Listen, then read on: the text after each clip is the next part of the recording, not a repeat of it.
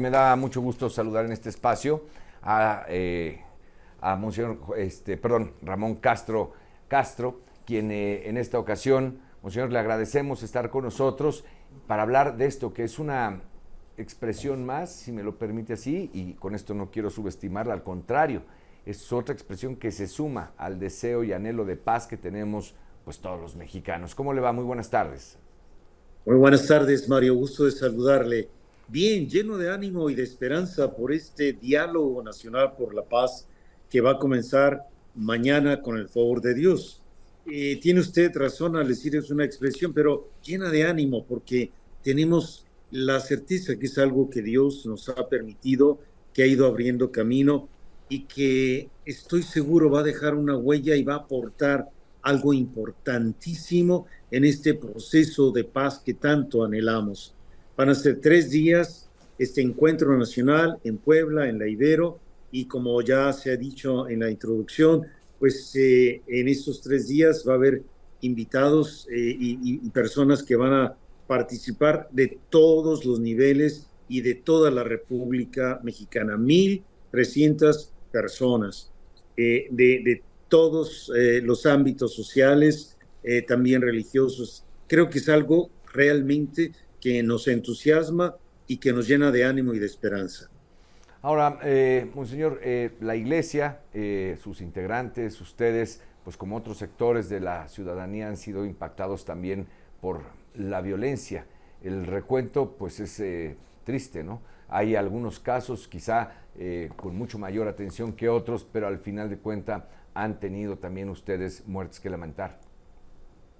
Así es, don Mario. Eh, de hecho, tenemos, somos el país con mayor número de sacerdotes asesinados en todo el mundo.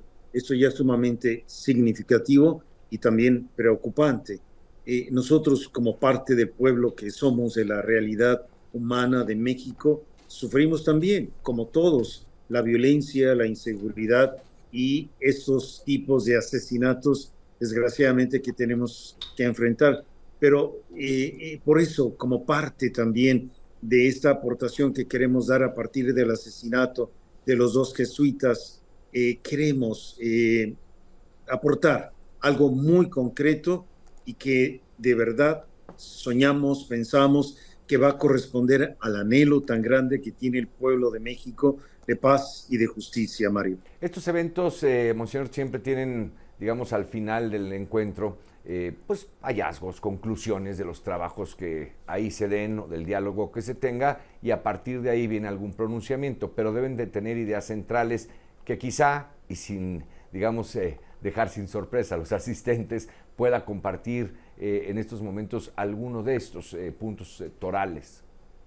¿Cómo no, Mario? Mire, la, idea es poner como un, una síntesis de, los conversatorios que se han tenido en 20 estados y de los foros que se han tenido en todos los estados del país, eh, más de 15 mil personas que se han involucrado y que ya han manifest, manifestado eh, su realidad. Entonces, queremos hacer un documento eh, que sea un documento ciudadano que pueda ser acogido por eh, la diversidad de actores y que tiene tres puntos muy concretos. ¿Dónde estamos? ¿A dónde queremos ir? ¿Y qué ruta debemos seguir para alcanzar esa paz que necesitamos? Es algo muy concreto y que precisamente este diálogo nacional nos va a dar las últimas pautas para señalarlo eh, para señalar esa ruta concreta de la paz, eh, comprender las causas de la justicia, cuáles son las estrategias que han funcionado, que han dado ya un resultado en varios municipios del país. Por lo tanto, no vamos a inventar, sino vamos a proponer lo que ya ha dado resultado para esa ruta nacional de paz. Ahora, eh, Ramón Castro y Castro, secretario general de la Conferencia del Episcopado Mexicano y obispo de Cuernavaca el documento tendrá destino. ¿Cuál es ese destino? Para todos, para todos, don Mario. Es un documento que tiene la intención de ser acogido por todos.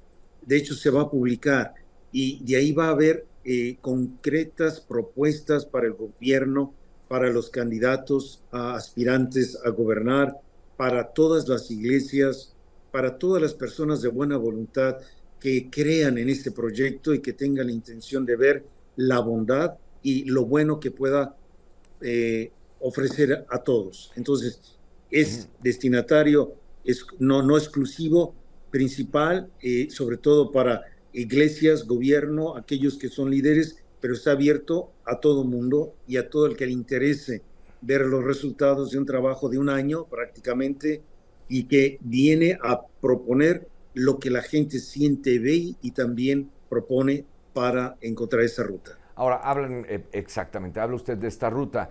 Eh, más allá de publicarlo, que lo cual me parece extraordinario para que esté al alcance de todos, eh, ¿buscarán ustedes algún acercamiento con autoridades de algún orden de gobierno o con el gobierno federal, quizá a través de la Secretaría de Gobernación, pero buscarán ustedes un encuentro para entregar este documento o compartir quizá lo más destacado que resultado de estos diálogos se, se haya dado?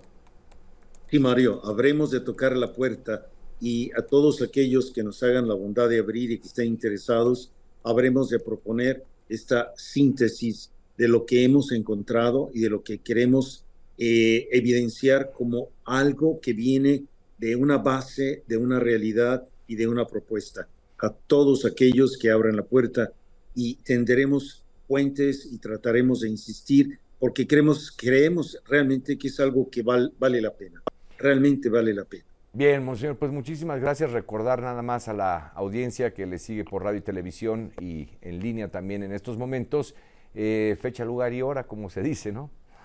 ¿Cómo no? Eh, jueves, viernes y sábado 21, 22 y 23 de septiembre. Mañana comenzamos en eh, la Universidad Iberoamericana de Puebla y una novedad de último momento es que se va a tratar de transmitir también por los medios digitales para que se pueda seguir. Va a haber conferencias muy importantes, sobre todo en la realidad, dónde estamos, a dónde queremos ir y las propuestas que hay de todos aquellos proyectos y experimentos que se han hecho en la reconstrucción del tejido social. Creo que eso puede ser de interés y quien quiera podrá seguirlo con el favor de Dios. Bien, muchísimas gracias. Gracias, monseñor. Muy buenas tardes. Encantado. Muchas gracias a ustedes. Gracias. Muy buenas tardes. Bueno, lo ha escuchado usted. Ramón Castro Castro, secretario general de la Conferencia del Episcopado de México y obispo de Cuernavaca.